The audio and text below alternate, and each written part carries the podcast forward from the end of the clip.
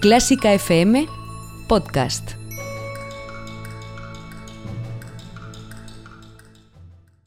Antiguayas. Nombre femenino despectivo.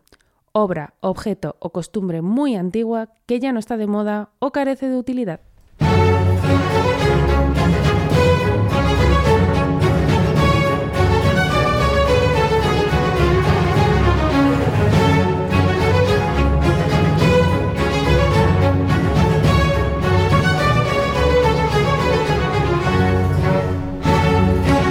Muy buenas a todos, sed bienvenidos una vez más aquí en Antiguayas, tu programa de música antigua en Clásica FM. Hoy vamos a descubrir un instrumento que tuvo especial relevancia en el periodo barroco y más allá. Se trata de la viola d'amore.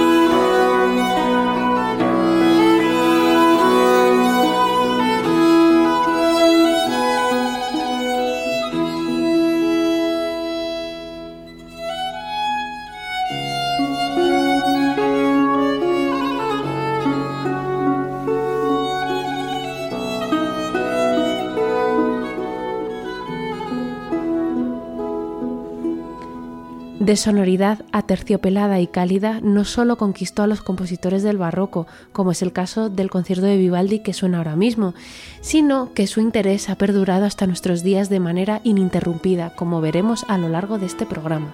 Este curioso instrumento ha sido empleado con especial cuidado por los compositores debido a su tímbrica, y que es tan especial, te lo contamos después en Antiguayas. Clásica FM Radio. Escucha lo que eliges. ¿Estás cansado de buscar partituras en varios sitios cuando más las necesitas? Esto se acabó. Con Bitic App, todas las partituras a tu alcance con un solo clic. Instala en tu tablet la aplicación y encuentra fácilmente en la librería Bitic ediciones de calidad o ediciones libres de derechos, o si lo prefieres, sube tus propios arreglos. Descarga ahora Bitic App, es gratis, disponible para iPad y tablets Android. Más información en bitic.com. Te recordamos que Clásica FM es una plataforma online independiente que se sostiene gracias a tu ayuda. Si te gusta nuestro contenido, apóyanos con 5 euros mensuales sin compromiso de permanencia y llévate numerosas ventajas y regalos exclusivos para los mecenas de Clásica FM. Más información en clásicafmradio.es.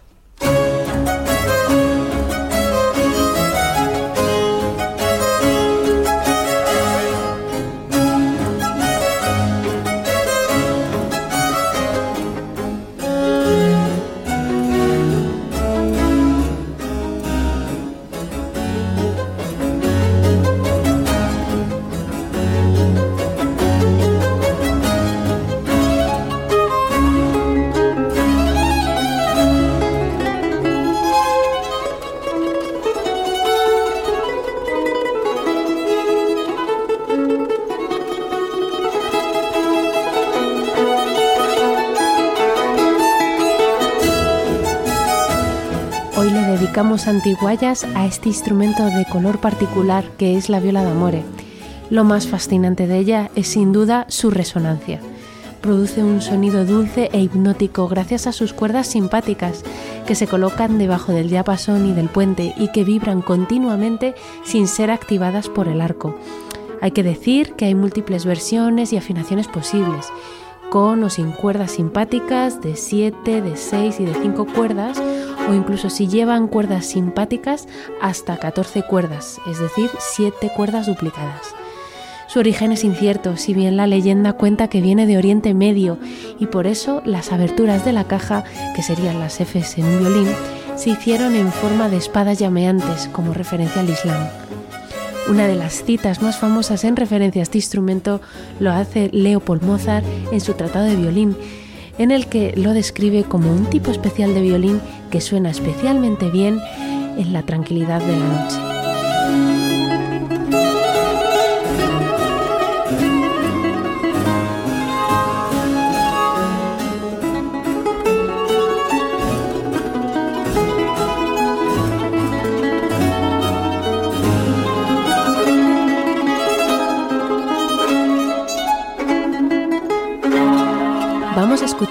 Ahora una cantata de un compositor especialmente relevante, puesto que la viola d'amore era su instrumento favorito. Attilo Ariosti, boloñés de nacimiento, vivió a caballo entre los siglos XVII y XVIII y trabajó la mayor parte de su vida en Berlín. Su obra, sin embargo, se encuentra conservada en Estocolmo. Es una cantata para soprano, viola d'amore y continuo, y se llama Pur al fin gentil viola cuya primera frase se traduciría como Pues al fin, gentil viola, llegaste a estos prados que languidecen de amor por ti, haciendo un juego de palabras entre viola o violeta, la flor, y viola, el instrumento. Escuchémosla en la versión de la soprano Emma Kirkby.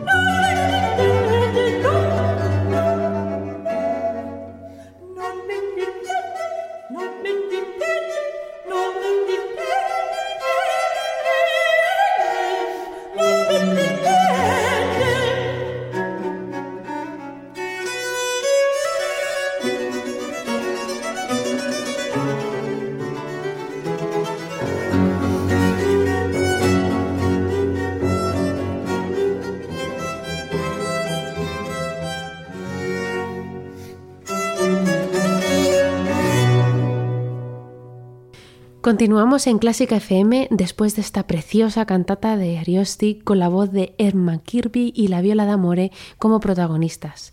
Tras, su auge en el barroco, la viola d'amore resistió muy bien el paso del tiempo, a diferencia de otros instrumentos, y se siguió tocando.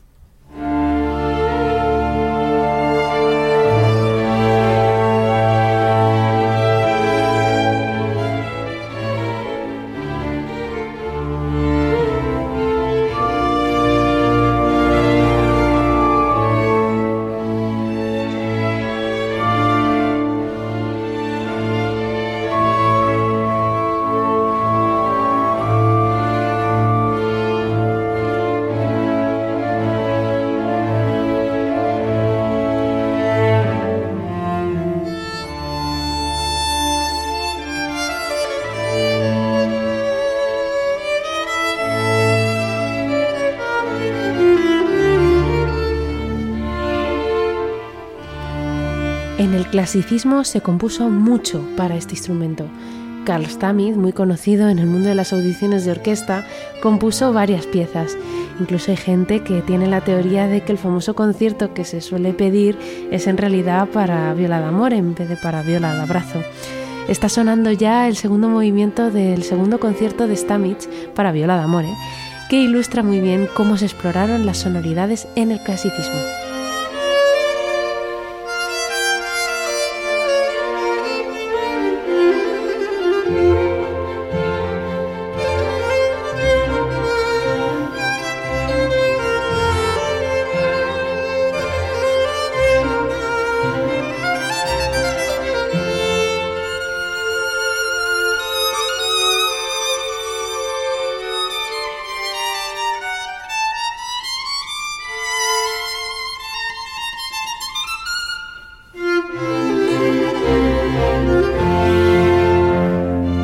Seguimos en Antiguayas, explorando uno de los colores más especiales de instrumentos de cuerda frotada, que es el de la viola d'amore.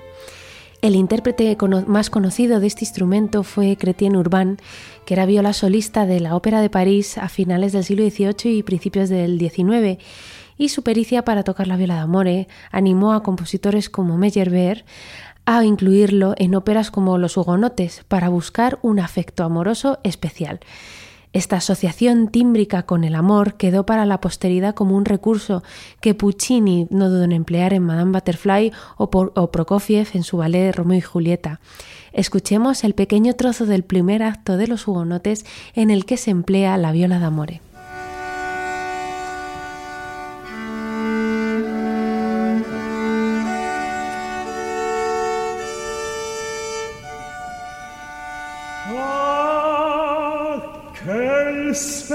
Time.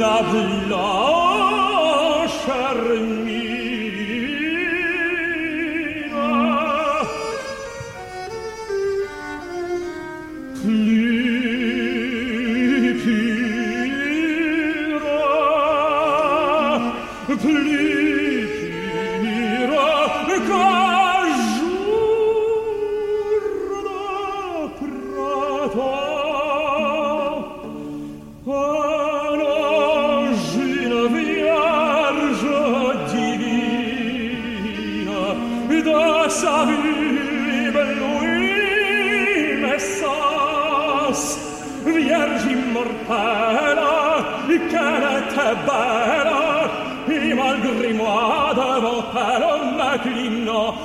disais je lui disais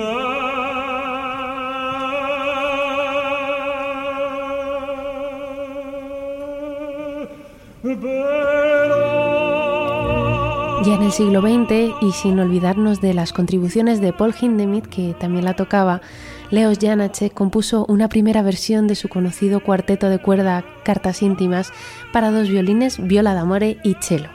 Luego la adaptó para viola de brazo, ya que se dio cuenta que la d'amore pues no acababa de empastar.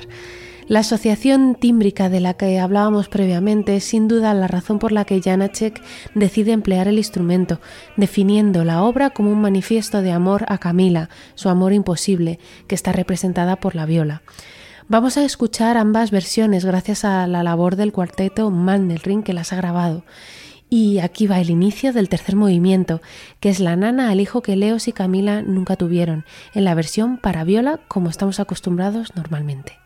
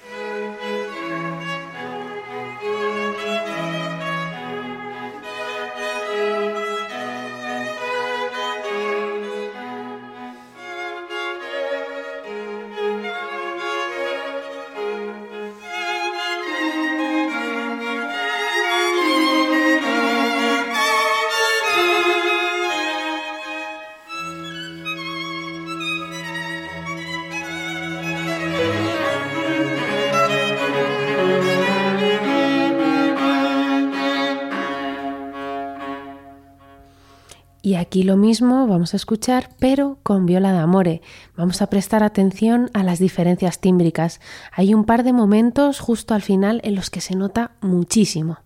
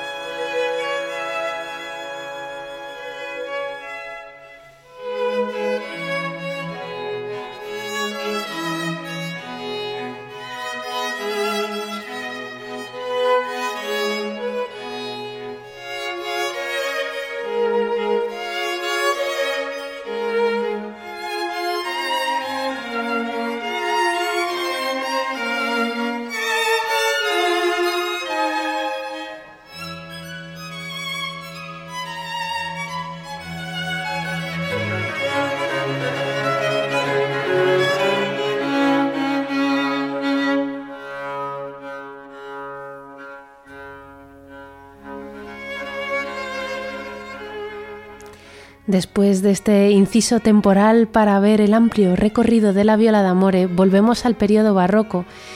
En Alemania tuvo una gran expansión y también se empleó para las sonatas de cámara, muchas veces a pares, como en la última de las partes de la armonía artificiosa ariosa de Heinrich Ignaz Franz von Bieber. Vamos a oír la giga y el aria finales de esta sonata séptima con música antigua Köln.